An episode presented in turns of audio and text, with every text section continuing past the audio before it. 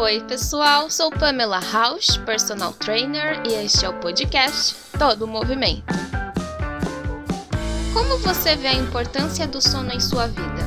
É perda de tempo? É um momento sagrado? É qualidade de vida e saúde?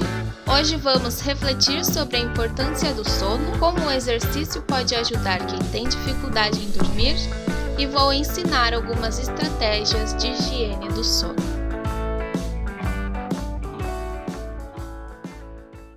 Para muita gente, o sono ainda é visto como um tempo perdido em que você poderia estar sendo mais produtivo.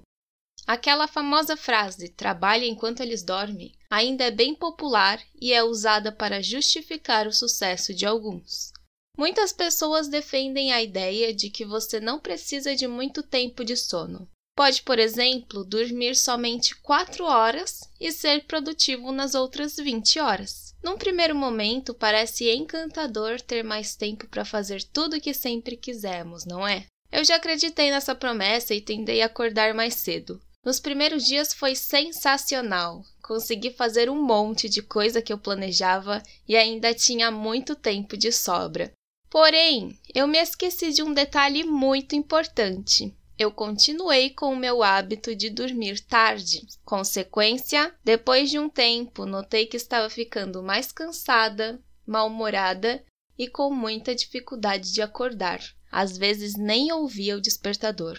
Em menos de um mês desisti dessa ideia, pois não via sentido sacrificar minha noite de sono e consequente qualidade de vida só para ser mais produtiva. Tem uma frase do livro O Poder do Sono que, inclusive, vai servir de base para o conteúdo de hoje, que fala assim: Precisamos aprender a valorizar o sono tanto quanto valorizamos a importância da nutrição e dos exercícios adequados. Na área de treinamento físico, falamos que para alguém atingir seu objetivo são necessários três pilares: treino, alimentação e sono. É claro que esses pilares se estendem a todos que queiram ter uma saúde e qualidade de vida melhores. Mas por que o sono é tão importante? Porque é durante o sono que tudo em nosso corpo é regulado. É o momento em que o cérebro trabalha para verificar se algo precisa ser restaurado e reparado, o que precisa ser armazenado e o que precisa ser jogado fora, e é quando acontece o equilíbrio das funções gastrointestinais, cardiovascular, imunológica e hormonal. Para vocês visualizarem melhor, vou fazer uma analogia. Imagine uma empresa. Se não tiver um momento de pausa, como costuma acontecer com as reuniões para juntar os funcionários e conversarem, identificarem o que precisa ser melhorado, o que será descartado, enfim, se não tiver essa pausa, a empresa em algum momento vai entrar em colapso e falir. As horas de sono são como se fossem a reunião da empresa. Se não tivermos essa pausa com qualidade e tempo necessário, mais cedo ou mais tarde entraremos em colapso e ficaremos mais lentos, nos esqueceremos das coisas, nos sentiremos mal-humorados, cansados, estressados e poderemos até colocar a nossa vida e a vida de outras pessoas em risco. Por isso é tão importante valorizar esse momento de sono. Ah, Pamela, mas é fácil falar quando não se tem problema de insônia. E quando eu me deito na cama e demoro horas para dormir? E quando eu durmo demais e ainda assim acordo um bagaço? E quando eu não consigo ter um sono contínuo e fico acordando várias vezes durante a noite? É aí que entra o exercício, não só para os que têm problema de insônia, mas para todas as pessoas. Hoje existem diversos estudos comprovando a eficácia da prática regular de exercícios para melhora do padrão do sono e redução da insônia. Especialistas dizem que quando uma pessoa se exercita, o organismo libera um hormônio chamado endorfina, que é o hormônio do bem-estar. Esse hormônio age reduzindo dores, relaxando os músculos e contendo o apetite. Além disso, o exercício fortalece o coração, reduz a pressão sanguínea, a ansiedade e a tensão. Tudo isso gera um sono mais profundo, eficiente e repousante. A maioria dos meus alunos de personal já comentou que o sono melhora bastante depois que começam a praticar exercícios regularmente. Mas tem um caso em especial que acho válido compartilhar com vocês. Uma das minhas alunas, logo na primeira avaliação, me disse que tinha muita dificuldade de manter o sono e acordava mais de cinco vezes por noite.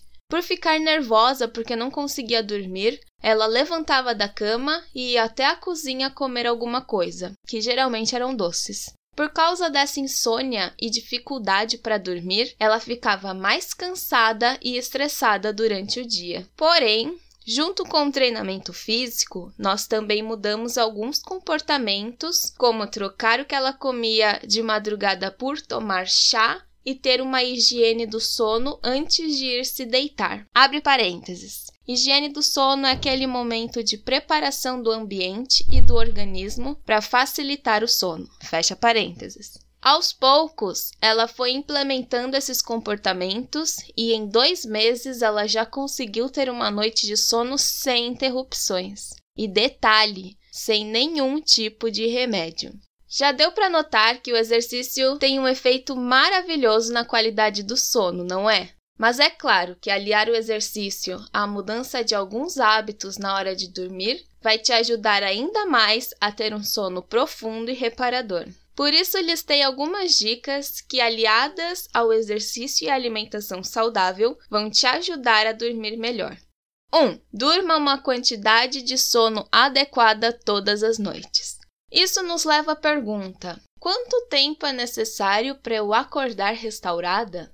O tempo varia dependendo da faixa etária, mas para um adulto, a Organização Mundial da Saúde indica entre 7 a 9 horas de sono. Porém, como não somos todos iguais, cada um deve descobrir o seu tempo. Como? Quando você dormir e não sentir sono durante o dia, é o tempo certo. Porém, se você precisar de mais de 10 horas para se sentir descansado, algo de errado não está certo. Procure um especialista. 2. Tenha uma programação regular de sono.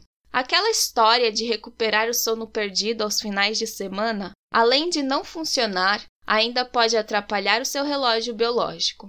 Portanto, Acorde sempre no mesmo horário, independente do dia da semana.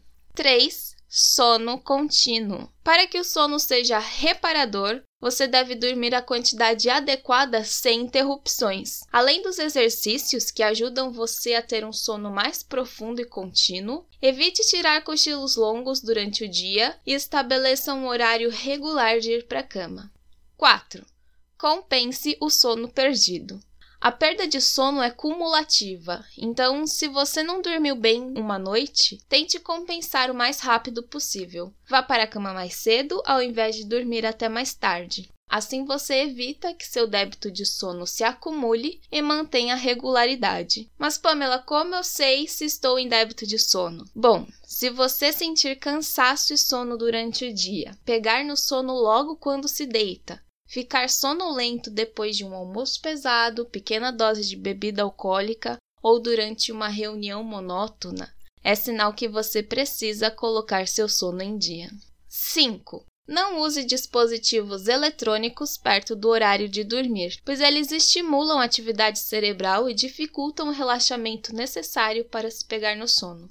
6. Não fique na cama se o sono for embora. Se o sono não vier, não lute contra ele. Levante-se da cama, vá para um lugar com pouca iluminação e faça alguma leitura, meditação ou exercício de respiração. Também vale tomar um chá ou fazer um alongamento leve. Isso vai fazer com que você fique mais relaxado para dormir. 7. Faça leituras, meditação ou relaxamento antes de dormir. Comece a criar esse hábito. Eu faço e me ajuda bastante. Pode ser que te ajude também. 8. O quarto deve ser escuro e silencioso. Qualquer luz ou barulho que entrar no quarto pode atrapalhar o processo do sono. Então, se for necessário, use um tapa-olho ou um protetor de ouvido.